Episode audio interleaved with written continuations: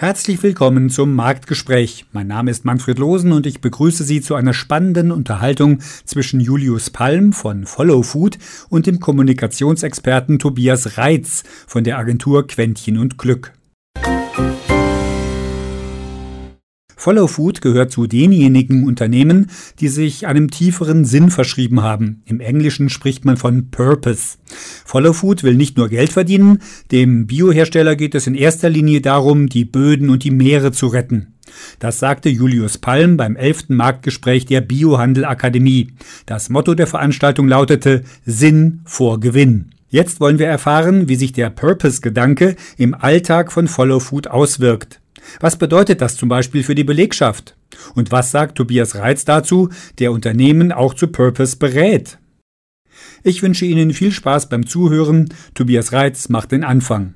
Äh, wir haben letzte Woche schon mal kurz, kurz telefoniert und, gesagt, und, und, und haben dann gemerkt, so, oh ja, das, das wird funktionieren, unser Gespräch. Wir haben uns wirklich viel zu sagen, das war super. Und ähm, ja, vielleicht irgendwie ist es wirklich gut, zu diesem Thema zu gehen, weil wir sehen immer, was Unternehmen nach außen tragen zu dem Thema, ähm, was ist unser Purpose und äh, ihr Julius hat das ja super auf den Punkt gebracht, aber was hinter den Kulissen passiert, ja, ähm, wie die, wie Purpose im Unternehmen gelebt wird, wie diese Werte gelebt werden und auch am Leben gehalten werden, wenn man wächst und in, in, in Betriebsamkeit ist und dann neue Produkte kommen äh, das wird mich tatsächlich auch, bei euch auch wirklich sehr interessieren, ähm, wie es zum Beispiel ein Wert wie Transparenz, ähm, wie, wie zeigt sich das bei euch in der Organisation? Wie, wie, wie, wie wird das gelebt? Vielleicht kannst du ein, ein Beispiel nennen. Das wäre die Frage, wenn ich jetzt, wenn ich sie in den Chat geschrieben hätte, die mir am, am, äh, am meisten auf dem Herzen gelegen hätte. Ja, ich finde es voll spannend. Ich meine, wir hatten ja, ich habe auch gerade so, als du gesprochen hast, Tobias, so ein bisschen gedacht, dass das echt vor allem dieser eine Punkt genau das eigentlich beschreibt, den du gemacht hast, von ey, begreift es nicht nur als reines Marketing-Tool, was irgendwie wie so ein Megafontrichter äh, aussah, ähm, sondern es hat ja viel damit zu tun, wie man im Unternehmen dann arbeitet und was heißt eigentlich, wenn man so sich auf die Suche macht nach einem Purpose.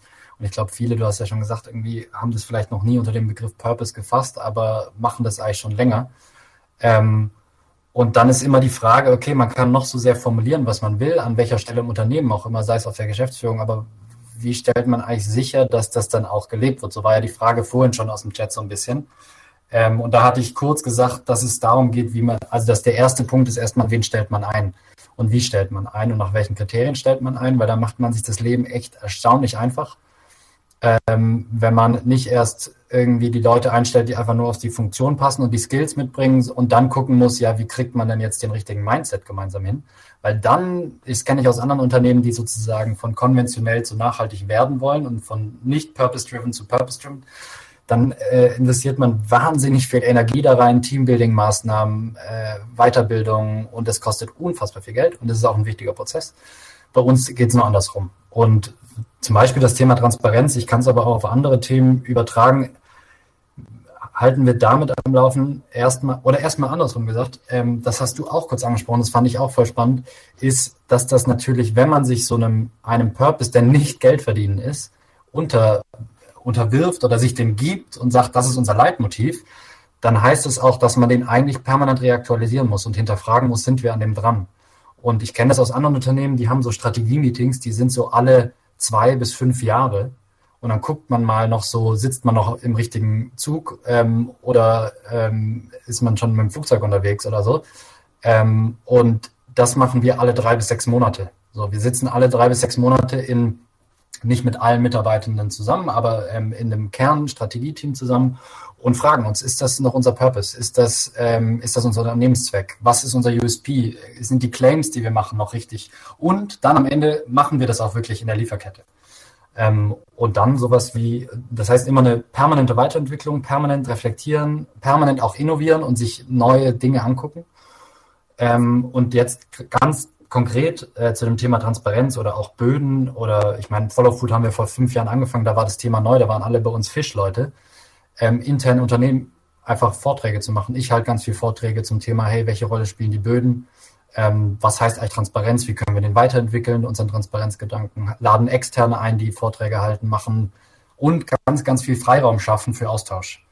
weil die Leute bringen schon ganz, ganz viele Ideen mit und lesen ganz, ganz viel. Hey, guck mal die Dokumentation an.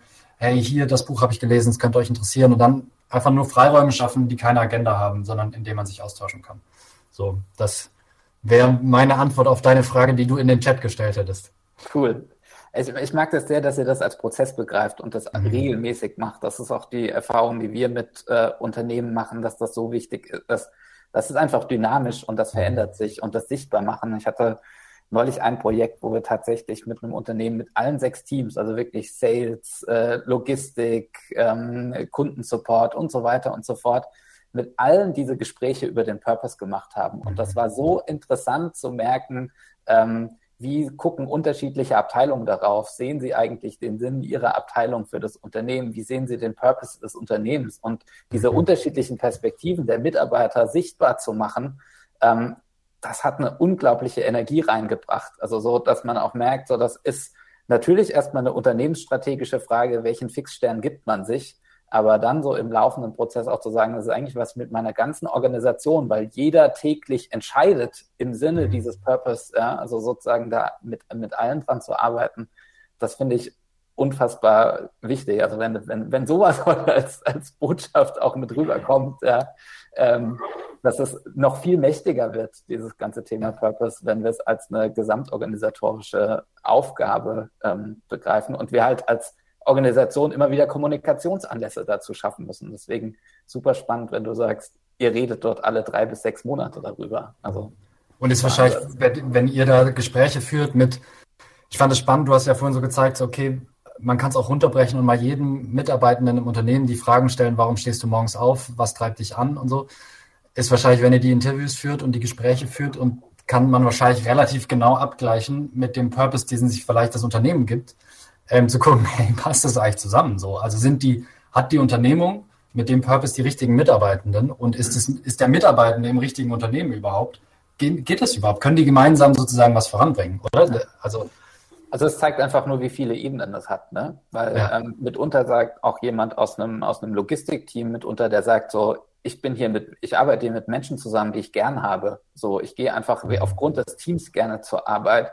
Ähm, das ist jetzt nicht der äh, Purpose im Sinne ja, der Nachhaltigkeit, ja, aber voll. es ist trotzdem auch ein, ein, ein, ein Purpose und sozusagen, das hat dem, sowas tut einem Team gut, das mal zu hören, ja. ja? Also ja. hier, hier gehen Menschen hin, weil es uns als Team gibt, ja. Also es ist, natürlich haben wir sozusagen diesen pyramidalen Aufbau, dass wir sagen, ähm, wir wollen diese Vision erreichen als Unternehmen, aber es ist auch vollkommen okay, wenn Menschen auch ihre, ein Stück weit ihren eigenen Purpose damit mit reinbringen. Ja, aber darüber zu reden und im Austausch zu sein, ist unfassbar wichtig. Ja, und das mit, mitunter merkt man dann halt so unter diesem knackigen Satz, den man formuliert, findet jeder eigentlich auch so ein Stück weit so seine Schattierung, die er dann mit seinem persönlichen Purpose ja. auch zusammenbringen kann. Ja, das ist das Wertvolle aus meiner Sicht. Was mir voll wichtig war, dass das nicht missverstanden wird. Ähm, weil wir natürlich zum Beispiel in unserem Unternehmen auch Leute haben, ey, die sagen, ich habe einfach nur, ich will einen Job, der nicht zu anstrengend ist oder der mir Spaß macht halbwegs und der Purpose des Unternehmens ist mir jetzt gar nicht so wichtig. Das gibt es bei uns auch und das muss auch okay sein. Man darf nicht, glaube ich, dann mit einem roten Stift irgendwie durch die Mitarbeitendenschaft gehen und sagen so, ach, du glaubst nicht an die Weltrettung, ja dann tschüss, dann passt du nicht auf unsere Vision und umgekehrt. Ähm, das ist, glaube ich, enorm wichtig und deutet schon ein bisschen auf die Frage hin, die gestellt wurde.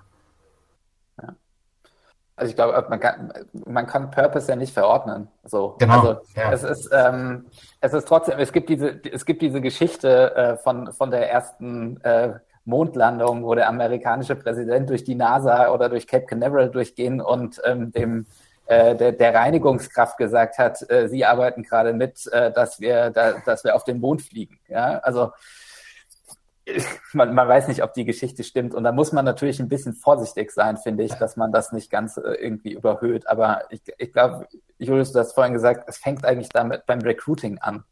In dem Moment, wo ich mir Leute ins Unternehmen hole, die, die auch dieses Bestreben haben, das besser zu machen und egal in mhm. welcher Abteilung sie arbeiten, ähm, kriegt man das eher hin. Und ansonsten muss man auch einfach sagen, die Leute haben vielleicht auch noch mal einen anderen Purpose. Ist, der Purpose ist auch ihre Familie zu ernähren. Das ist dann vielleicht mehr was Monetäres, aber trotzdem ist es total sinnvoll, die Leute nicht einfach ihren Job machen zu lassen, sondern einfach so, warum mache ich eigentlich diesen Job und ihnen ein gewisses Selbstwertgefühl zu geben. Ähm, und selbst wenn sie sich nicht 100 Prozent, nicht wie die Marketingabteilung oder, oder die Produktentwickler so krass mit diesem äh, Ziel identifizieren, was man da ausgegeben ja. hat, ist es total sinnvoll, in allen Abteilungen über, warum gehen wir eigentlich zur Arbeit und warum sind wir wichtig zu sprechen und den Leuten einfach ein besseres Gefühl für ihre Arbeit und, und für die Wertigkeit ihrer Arbeit zu geben. Das ist, das ist wertvoll.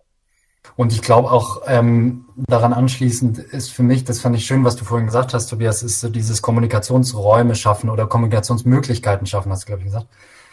Ähm, ich habe mal mit ähm, einem spannenden Typen von der Deutschen Bahn äh, zu tun gehabt, der dort äh, Meditationstraining in die Deutsche Bahn gebracht hat, was man auch erstmal nicht glauben würde.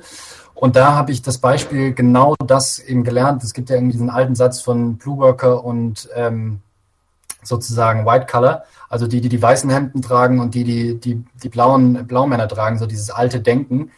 Ähm, und das war in der Deutschen Bahn noch sehr verankert und die haben einfach Kommunikationsräume geschaffen und haben gesagt, ey, es geht darum, dass die ins Gespräch kommen. Natürlich dürfen die einen anderen Purpose auch erstmal haben, einen anderen Grund, warum sie aufstehen. Und ein Purpose ist ja nicht eindimensional, der kann ja mehrere Dimensionen haben. Ähm, und ist auch nicht, steht nicht über allem und äh, ist das Einzige, wofür man in dem Unternehmen ist. So und das fand ich super spannend zu merken, dass dieser allein der Austausch und der Kommunikationsraum, der erstmal nicht funktionsbezogen ist, wahnsinnig viel Energie freigesetzt hat ähm, und diese Fragen automatisch äh, auf den Teller bringt, sozusagen. Vielen Dank an Tobias Reitz und Julius Palm. Das war wirklich ein interessanter Gedankenaustausch. Das Gespräch wurde aufgezeichnet beim 11. Marktgespräch der Biohandel Akademie. Mehr über die Veranstaltungsreihe erfahren Sie im Internet unter www.biohandel.de slash Akademie. In der nächsten Folge sprechen Silvia und Anna Haslauer vom Biomarkt Lavida über ihren Weg zur Gemeinwohlökonomie. Ich wünsche Ihnen eine schöne Zeit. Bis zum nächsten Marktgespräch.